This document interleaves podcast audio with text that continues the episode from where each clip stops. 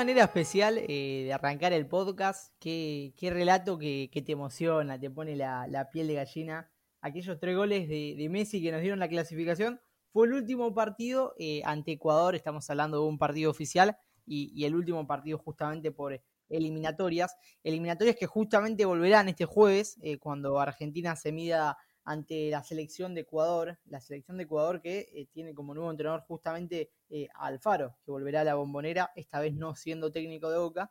Me parece una buena intro para comenzar un nuevo episodio de podcast de equipo que gana no se toca. Muy contento de saludarlos una vez más. Eh, y la verdad, con muchas ansias tengo que decirlo de grabar este episodio porque vamos a hablar del seleccionado argentino, vamos a hablar de las sorpresas, si es que hubo a nuestro parecer en cuanto a lo que es eh, la lista de convocados para afrontar esta primera fecha de eliminatorias rumbo a Qatar. Eh. Faltan menos de dos años, cómo pasa el tiempo. Eh, así que bueno, paso a saludar al gran equipo que me acompaña en el día de hoy, en esta mesa futbolera. ¿Cómo andas, Santi, querido? ¿Qué tal, Mati, Tincho? ¿Cómo, cómo están? La verdad que, que sí, como vos decís, ¿no? Un, un relato el que escuchamos recién que, que emociona por bueno lo que fue esa clasificación difícil eh, y cómo se dio ese partido eh, y todo lo que conllevó, ¿no? Después eh, el Mundial, que, fue muy sufrido. Y bueno, ahora renovando ilusiones, me parece que, bueno, se, inicia el camino de nuevo para un Mundial que, como vos decís, nos faltan dos años nada más. Pasó rapidísimo el tiempo. Y, bueno, encima vamos a tener, digo, varias fechas acumuladas por el tema de, de todo lo que pasó con la pandemia. Así que tendremos fútbol de selección bastante normalizado, yo creo que en el correr de, este año y el próximo. Eh, así que sí, se viene un 2-2 partidazos, me parecen a mí. Eh, el primero que, bueno, eh, contra una selección que justamente fue el último partido oficial en eliminatorias. Y después, bueno, la tan difícil Bolivia en La Paz. Tal cual. Bueno, y vivimos muchas ansias de cara a lo que van a ser las eliminatorias, porque como dijo Santi, con todo este tema del brote de coronavirus, bueno, se fue aplazando y recién ahora se, se pudo hacer de manera lógica eh, que se jueguen, así que bueno, es entendible que se extrañe ver al seleccionado argentino y ver este nuevo equipo de Scaloni, eh, que bueno, ya estaremos analizando con el pasar de los minutos. Eh, ahora sí, ¿cómo andas, Tincho querido? ¿Cómo estás? Santi, Mati, ¿cómo andan? la verdad que en cuanto a la selección, estoy con una, con una sensación un tanto extraña.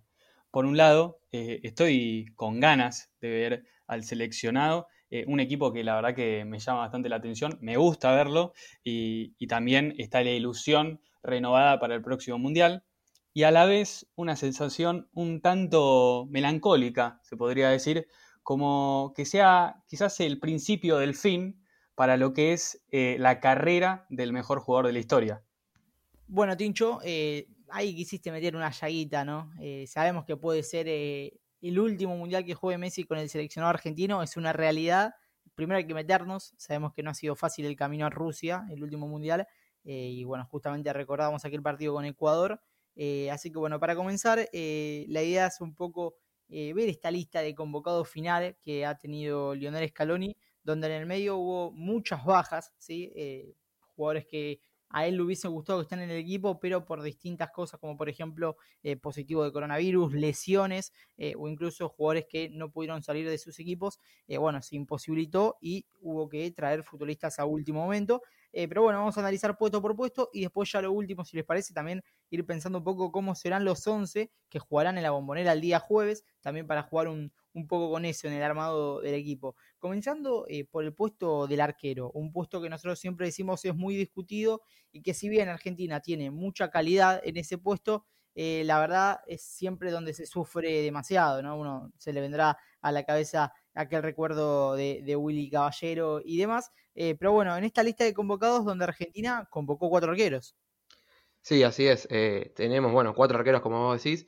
Y es cierto, ¿no? esto que, que marcabas que en el Mundial tuvimos eh, a, Willy Caballero y hasta también, bueno, eh, fue un, cambio rotundo, eh, después poniendo en los próximos partidos Armani, esa incertidumbre ¿no? con el arco que nunca se terminó de definir ni en la previa ni en el mismo torneo. me pareció algo muy, muy raro. Eh, y en cuanto ahora, bueno, eh, tengamos en cuenta que, ya eh, Scaloni, justamente pensando en este, en este partido, allá por marzo, antes del coronavirus, justamente teníamos a, Juan Muso como único convocado en ese entonces del medio del exterior y del medio local justamente se, sabía que iban a estar Andrade y Armani. Me parece que la sorpresa está justamente en lo que, en lo que pasó en los últimos meses con Emiliano Martínez, que es el arquero que aparentemente pondría titular, por, lo que, por lo que nos estuvimos informando, eh, pondría titular justamente este jueves. Eh, totalmente una sorpresa ¿no? que nos dio eh, la Premier League por también razones que no, no, fueron de fortuna para, el Arsenal. por una lesión se vio la cara nueva para muchos, para mí por ejemplo, de Emiliano Martínez, que la verdad tuvo un rendimiento preponderante me parece, y que justamente, bueno, tuvo que cambiar de equipo, ya que el arquero titular del Arsenal volvió a su puesto, y para justamente buscar minutos y tener esa chance tan ansiada por él de, estar en la selección, eh, buscó otro equipo y sigue rindiendo, me parece, a un nivel altísimo. Obviamente después teníamos eh, como convocado a Marchesín, se, se, bajó por, lesión. Eh, luego Muso, que también en los entrenamientos tuvo una lesión. Y bueno, nos quedamos solamente con Andrada, a Armani, justamente Emiliano Martínez y la nueva incorporación del ex arquero de Rosario Central, Jeremías Ledesma.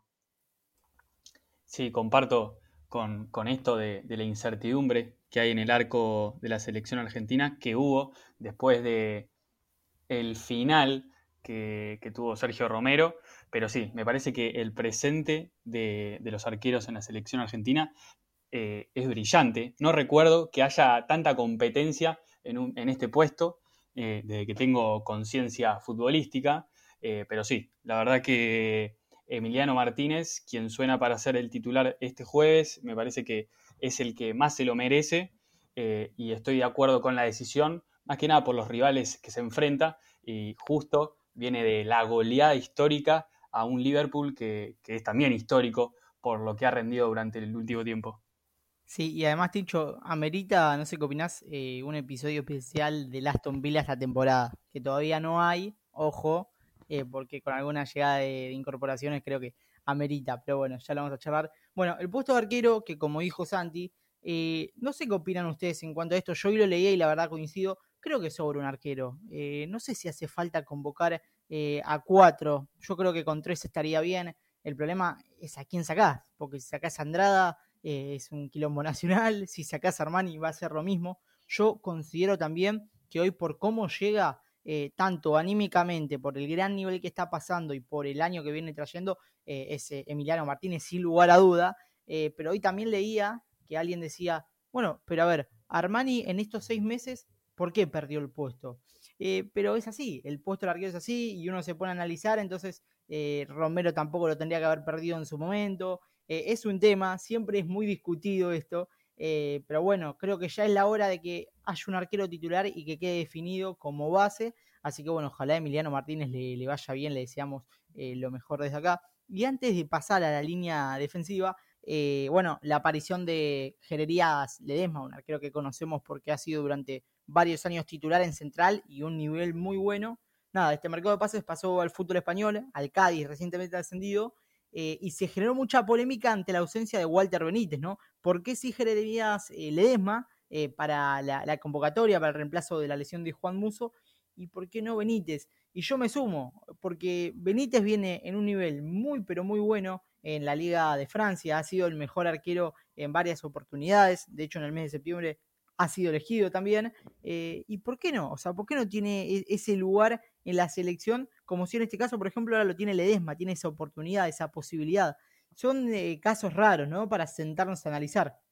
Sí, a ver, eh, además de Jeremías de Ledesma, como un viejo conocido de todos acá en el país, eh, que capaz que muchos no, sabían que estaba jugando en España, pasó también en su momento que, bueno, en el 2018, en el Mundial también se pedía la, presencia de Walter Benítez y se terminó convocando, que sin desmerecer obviamente ni a Jeremías Ledesma ni justamente a, a Herrera, el arquero de Talleres, también fue convocado y no tuvo ese lugar Walter Benítez que sí viene pidiendo, yo creo, desde hace años.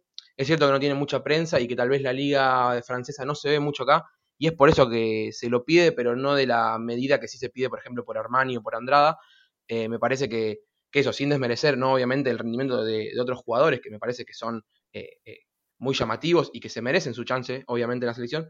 Digo, me parece raro que no esté Benítez. Y respecto a lo que vos decías de la gran cantidad que te sorprende eh, de arqueros que hay, me parece que yo cuando vi la lista y vi que ya había cuatro arqueros de por sí, eh, justamente yo pensé que, bueno, dije, bien, eh, Scaloni justamente llama a cuatro por si hay alguna lesión, algún caso de coronavirus nuevo, entonces ahí, bueno, se va uno y no pasa nada, total, ya hay cuatro convocados. Nunca pensé que ah, por la baja de uno iban a llamar a otro más, sino que pensé que justamente la gran cantidad ya era para tener ya en la concentración a un suplente y no llamar a uno de afuera. Me, yo lo, había pensado así y me sorprendió que haya un nuevo arquero. Eh, y, la verdad que, bueno, eh, redondeando mi idea, comparto esta, esta, este pedido eh, por, por, Walter Benítez, que ojalá tenga alguna chance, por lo menos en, en eliminatoria, me gustaría verlo. Bueno, y pasamos a lo que es la línea defensiva. Creo que acá es donde quizás se puede armar un poquito más de debate, donde más me voy a divertir en este terreno, porque creo que hay grandes ausencias. Incluso hay un futurista polémico, repasando así rápidamente los defensores que han sido convocados eh, para esta primera fecha de eliminatorias. Juan Foyt, Nicolás Otamendi, Neuen Pérez, Nicolás Taliafico, Marcos Acuña, que bueno, nada, también se puede utilizar como volante, Facundo Medina, Gonzalo Montiel y por último Lucas Martínez Cuarta, bueno, recientemente transferido a la Fiorentina. Eh, acá creo que hay ausencias y creo incluso eh, que podríamos eh, obviar el tema de Nicolás Otamendi, que ya si queremos hablar de un recambio generacional, como siempre se ha dicho con las listas de Scaloni, la verdad no tendría que entrar en este equipo, pero también considero que de alguna manera el entrenador está buscando que en una línea como es la defensiva siempre hay un jugador, ¿no? Eh, como se dice que el zaguero tiene que tener esa experiencia de varios partidos, y creo que la encontrás en Otamendi, porque pensando que no pudo convocar a Germán Pesela por el tema de que tiene una molestia, bueno, lo encontramos a Nicolás Otamendi, que recientemente se ha eh, unido al Benfica de, Portugal y que la verdad demuestra que el nivel no es para nada bueno. Sí, concuerdo plenamente con vos, Mati. Eh, me parece que la falta de Pesela hace mucho más eh, importante la presencia de Otamendi. Eh, me parece que el jugador de la Fiorentina va a ser dupla con Martínez Cuarta, que supongo que en el conjunto italiano van a ser dupla también. Así que va a estar muy bueno que sumen experiencia juntos en la saga central. Pero sí, me parece que la presencia de Nicolás Otamendi es plenamente por el liderazgo que puede llegar a aportar y por la experiencia que tiene tanto en la selección como en Europa. La falta que, que yo veo en la lista que la verdad que estoy un poco indignado, quisiera decir, es la de Lisandro Martínez. Realmente eh, el chico que juega en el Ajax puede jugar de tanto de central como de campista defensivo y ha demostrado ser titular en el conjunto holandés, eh, cosa que me sorprende que no esté en la selección. Sí, sí, totalmente. Eh, a mí también es una, baja que, me llama mucho la atención, que a ver, se te puede utilizar también como, como mediocampista, si querés, de, marca, que también le hace falta a la selección me parece una, baja, la verdad, que, muy rara.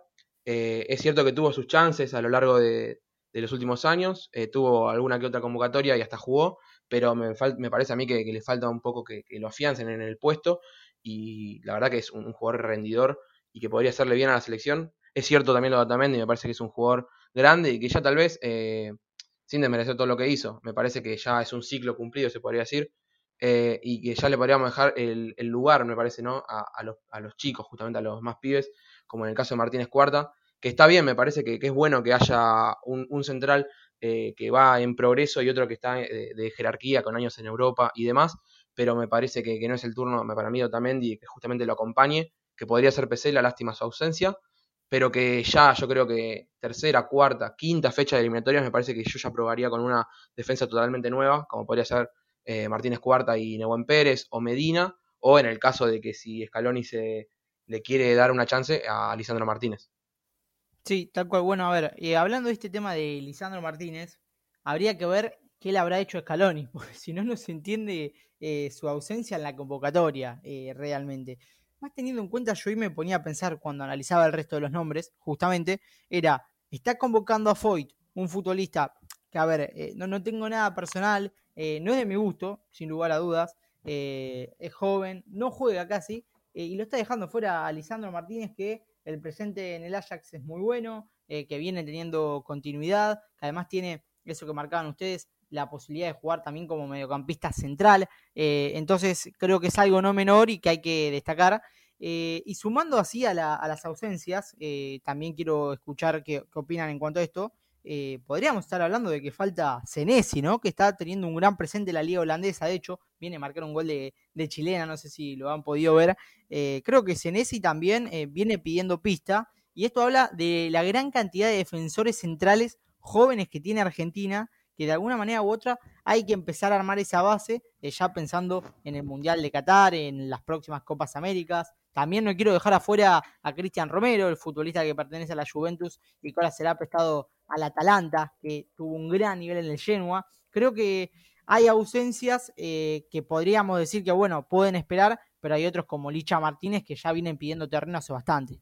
Así es, me parece que sorprende el gran recambio general para mí. Eh, ahora estamos hablando de la defensa que en la selección argentina, pero sí, eh, me parece que Senesi podría haber sido convocado como lo es, como lo fue Nebuen Pérez, que tampoco ha recibido minutos en el Atlético Madrid. Estaba, estuvo cedido en Portugal, no lo tuve tan visto, pero bueno, Ahora se va a ir, si no me equivoco, al Villarreal de España y supongo que obtendrá los minutos que tanto espera. Sí, sí, comparto eh, la parte que vos decías, Mati, sobre eh, Senesi. Me parece que es un jugador eh, que, es muy rendidor. Me parece que, no lo sigo, la verdad, la liga holandesa, eh, partido a partido. Pero es cierto que cuando un jugador destaca, a pesar de la liga que sea, se ve en las redes sociales justamente gente que, lo analiza y que está al tanto ya más de esa liga. Eh, y me parece que sí, que es un jugador que, merece una chance y que siempre en los seleccionados juveniles, en el sub-20, rindió muy bien. Eh, recuerdo, si, no recuerdo mal justamente, eh, en el Mundial sub-20 fue titular en la saga central y, jugó muy bien, así que me parece que, sí. Yo diría ya de, me parece que para ya Qatar 2022 ir asentando desde un principio para mí las bases de, los jugadores que podrían llegar y no terminar siendo como pasó en, Camino a Rusia 2018, que se probaron un montón de jugadores en las últimas fechas contra Perú, Venezuela, el mismo Ecuador, eh, equipos que no salían de memoria. Me parece que ya desde un principio para mí Scaloni tendría que asentar una base y, plantear titulares o convocados fijos, que, sí o sí tenga que estar, excepto por lesiones o por malos rendimientos en su momento, pero que si su rendimiento es parejo en todo lo que resta de eliminatorias, eh, tendrían que ser convocados para mí. Tal cual. Bueno, entonces ya pasando a lo que es eh, la línea de volantes, así no nos seguimos extendiendo, eh, pasamos en, limpio. Por lo que se dice, Argentina saldría entonces con Emiliano Martínez, lo que sería la línea de cuatro. Montiel correría con ventaja. Martínez Cuarta sería uno de los centrales acompañando a Otamendi y Taliafico, que bueno, sabemos que es la pieza inamovible, pero porque no hay futbolista para reemplazarlo. Ahora sí, pasamos a bueno, los volantes. Em, acá ¿Ustedes tienen eh, algún eh, reclamo o algo? Creo que no hay nada así bastante alocado, pero ¿creen que hay alguna ausencia eh, que se note a priori? No, la verdad que me parece que la convocatoria de mediocampistas fue muy acertada, está muy balanceada también, me parece que cada jugador titular, que lo suelen ser De Paul, Paredes, quizás Acuña, todos tienen un recambio claro, eh, como lo son Guido Rodríguez Palacios, que si bien no está recibiendo minutos en el Bayern Leverkusen, me parece un fuera de serie, podría ser titular eh, también en la selección. Eh, y también esto, hablar del recambio que está teniendo la selección, que para el Mundial pasado los mediocampistas era quizás lo que más escaseaba en la selección. Sí, sí, es cierto. Me parece que, es una, como dijiste vos, una, un mediocampo muy, muy balanceado y que ayuda muchísimo a lo que se puede proyectar, que después vamos a estar hablando justamente de la delantera.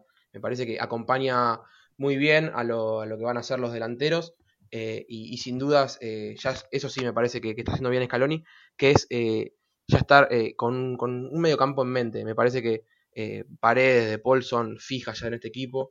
Lo Chelsea podría hacerlo, lástima su lesión. si no, bueno, si depende de la formación que, que utilice, pero podría estar o Campos por, por la banda eh, lo mismo Acuña, como bien dijiste antes, Mati, que puede ser lateral izquierdo como también eh, mediocampista. Me parece que, es una, que es una gran fija y me parece que es la base de este equipo. Me parece que, eso, que, se, basa en lo que es el mediocampo y de ahí construye.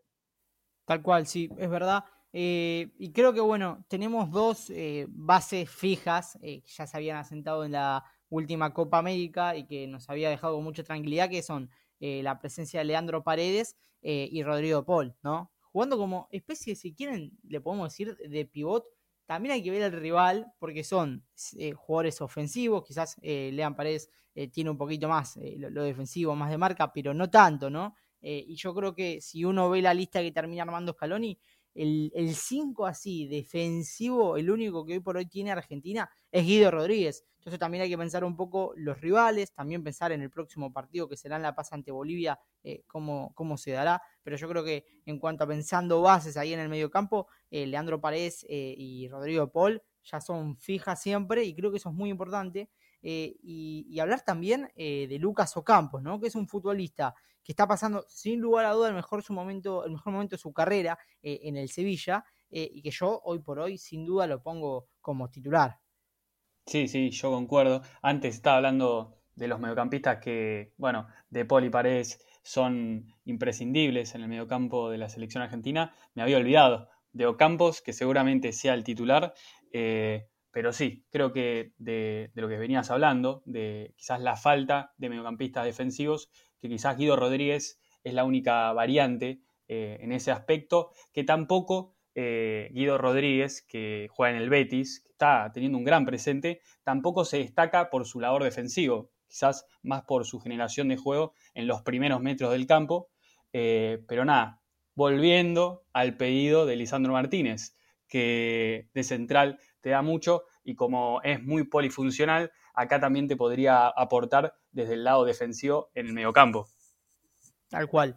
Eh, y pensando que Paredes y De Paul van a ser los titulares. Y que Ocampos posiblemente también eh, por el lado izquierdo. Eh, yo creo que por la derecha, no sé qué opinas, Santi. Eh, Dybala, para mí, hoy corre con ventaja. Sí, sí, para mí, para mí también. Es la chance de, de, ver a Dybala de titular con Messi cuando todo se decía que no. me parece que por el lado justamente derecho, para que pueda desbordar y hacer eh, la clásica jugada que veíamos a Messi en sus, en sus momentos eh, cuando era más joven y, hasta corría un poco más en la cancha. Eh, así que me parece que es una gran chance para contar con los dos en un mismo terreno de juego, en un mismo partido. Tal cual, bueno, y pasamos ahora sí a los delanteros. No nos vamos a olvidar que en el mediocampo, como recambio, está el Papu Gómez, que con la edad que tiene, sin lugar a duda, me sorprende que creo que debe estar pasando uno de los mejores momentos de su carrera. Es terrible cómo juega fin de semana tras fin de semana en, el Atalanta. Eh, y eso habla también del buen recambio que va a tener Argentina. Eh, pero bueno, llegamos a los delanteros, eh, donde acá sí, quizá, ustedes me permiten, hubo una pequeña sorpresa, que es la presencia de Giovanni Simeone.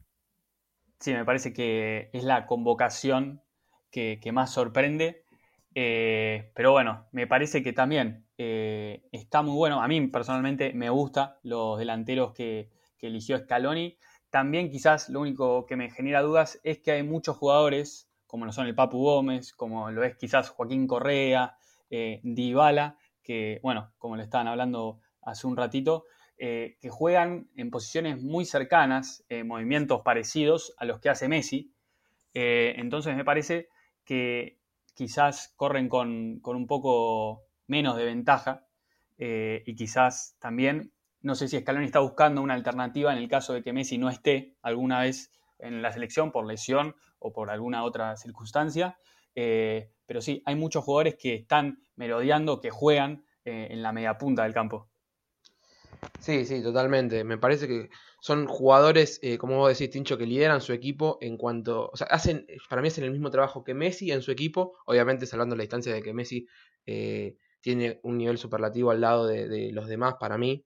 Eh, pero me parece que es eso. Comandan su equipo del mismo modo que lo hace Messi en el Barcelona, eh, pero cada uno en su respectivo equipo. Entonces eso hace a que haya diferentes liderazgos en el campo de juego eh, al momento en que toquen compartir cancha y es por eso que muchas veces tal vez no se lleguen a entender bien y es por eso, bueno, todo lo que se hablaba de justamente lo que decía antes de Dybala y Messi, que, que tal vez eso es lo que complicó un poco a Dybala, pero que sin dudas o puede complementarse muy bien o hasta lo puede reemplazar cuando haga falta eh, ya sea eh, como mediocampista extremo eh, derecho o como también ayudando al 9, que bueno, hablabaste vos de, de Simeone, para mí es totalmente el, titular, para mí va a ser eh, Lautaro Martínez, pero hay grandes, hay grandes revelaciones, me parece, que, tal vez eh, el común denominador no tenía en mente a la hora de analizar una, convocatoria o hasta un once titular, ya podríamos adentrarnos en eso.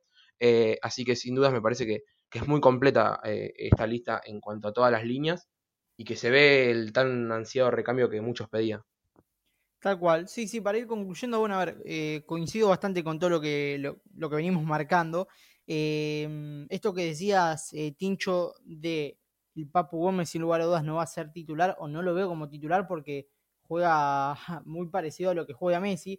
Y justamente hoy pensaba en eso, ¿no? Recordaba aquella frase que decía eh, Dybala, que cuando son jugadores con características tan parecidas y en el mismo puesto es difícil a veces jugar, eh, diciéndolo con una intención diferente a la que aquella vez la sacaron de contexto, eh, creo que Papu Gómez de todas formas se le va a poder encontrar la, forma de que sume algunos minutos y, va a ser muy interesante verlo porque como le decía, eh, con la edad que tiene sigue demostrando que la cabeza eh, está impecable y sigue jugando a un nivel fantástico, ¿no? Hablando esto del recambio generacional, de la edad, donde hubo mucha polémica también por la ausencia de Di María, pero bueno, no nos vamos a meter porque nos seguiríamos extendiendo ya para darle un cierre, decíamos, bueno, sí, Lautaro Martínez va a ser el 9, es casi un hecho eh, eh, de este equipo. En el banco estará Lario, estará Simeone, eh, pero lo que más expectativa me genera es ver a este, este nuevo seleccionado, a este Messi, ¿sí? en esta nueva posición como una especie de falso 9, como lo hace en el Barcelona. Yo creo que vamos a ver algo muy parecido a lo que está haciendo en estos últimos partidos. Y la verdad estoy ilusionado, estoy ilusionado. no doy más, quiero que sea jueves, quiero ver al equipo de Scaloni. Así que estaremos atentos, siguiendo todo para, bueno, luego seguramente estar analizándolo.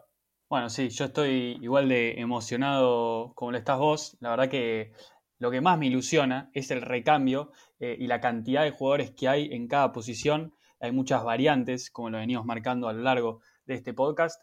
Pero sí, la verdad que me ilusiona. Tengo ganas ya de ver a este equipo y también tengo ganas de ver a este equipo con el Kun Agüero, que recordemos que no está convocado por la lesión que tuvo eh, a principio de año. Sí, sí, totalmente. Eh, coincido con vos, Tincho. Me parece que, este es el, recambio que, nos gustaría ver. Me parece que los jugadores, eh, a mi gusto personal, son, son de mi agrado. y, la verdad que, bueno, en los partidos amistosos que se vieron antes, obviamente también abarcando Copa América 2019, 2019 si bien digo, en Brasil, me parece que se vio un rendimiento eh, que, a mí, por lo menos eh, en, lo personal, me gustó mucho, me, conformó eh, el planteo de Scaloni, que bueno, es cierto que, es un técnico novato, no, no, tuvo para formarse en, otras, en otros equipos así dirigiendo él solo, así que me parece que es un trabajo en crecimiento mutuo entre jugadores y cuerpo técnico, me, me, parece muy bien. Y si quieren, como para cerrar, decir cada uno, eh, si tienen ganas, el resultado que, esperan para esta doble fecha de eliminatorias. Y bueno, yo como siempre voy a tratar de ser lo más optimista posible y creo que no, la, selección va a ganar. Yo creo que viendo lo que son las listas es muy superior a eh, Ecuador, muy superior eh, a, a, Bolivia. Justamente agarrando Ecuador, que tiene un nuevo entrenador también, creo que va a llevar tiempo acoplar esa idea. Va a costar en La Paz, siempre cuesta, siempre es muy jodido pero creo que Argentina tiene un equipo con muchos jóvenes y con muchas ganas de sacar eh, este nuevo equipo adelante. Así que bueno, muy ilusionado. Yo no voy a, no voy a ir con resultados, va a jugar la tibieza esta vez de titular. Eh, creo que se van a ganar los dos partidos, pero tranquilo. Bueno, yo a diferencia de Mati, voy a dar resultados y no voy a hacer tanto pretexto, por así decirlo. Para mí, frente a Ecuador, vamos a ganar 4 a 0 una victoria tranquila, con un buen rendimiento, un rendimiento del seleccionado argentino. Ojalá que Messi eh, nos deslumbre como hace cada fin de semana. Y en La Paz eh, quizás está un poco más complicado, pero voy a ir con un, con un 2 a 1. Bueno, perdón, que no se enojen los amigos ecuatorianos, si hay alguno que, esté escuchando, no es por desprestigiar a, la selección ecuatoriana. No, no para nada un equipo, pero bueno, eh, acá estamos confiados y, bueno, nada, hay, un cambio, se siente positivo, hace mucho no se sentía esto en Argentina, ¿eh? eh con, ganas, con ganas de ver al equipo, siempre que jugaba, viste que era como, uh, bueno, juega, juega la selección, vamos a ver qué hace San Paoli ahora, entonces ahora es diferente. Sí, además digo, el molestar de la gente cuando jugaba la selección era que te cortaba el fútbol. Ahora que ya no hay fútbol argentino, que juegan nada más los equipos de Libertadores, es como que la, ya la, gente le toma un poco más de cariño, me parece, a la selección. A mí es un tema que, me gusta muchísimo. Y respecto al resultado, eh, me lo voy a jugar como Tincho, yo voy eh, cerca de él. Para mí la selección gana también 4 a 1 eh, contra Ecuador. Y te digo los goles, para mí marcan dos Lautaro Martínez, uno Messi y uno Campos para el lado argentino. Y respecto al partido del segundo contra Bolivia, también para mí un 2-0 allá en La Paz, con goles de Martínez y Messi. Bueno, me, dejaron en offside porque soy el único que no, dio resultado, pero bueno, no importa. Eh, voy a morir con mi bandera. Eh, les agradecemos si han llegado hasta este momento del podcast. Eh, la verdad, no, lo sé si lo han estado adelantando, no, pero no importa. Lo importante es que ha llegado acá. nos reencontraremos la próxima con más análisis, con más fútbol. Esto ha sido todo. Chao, chao.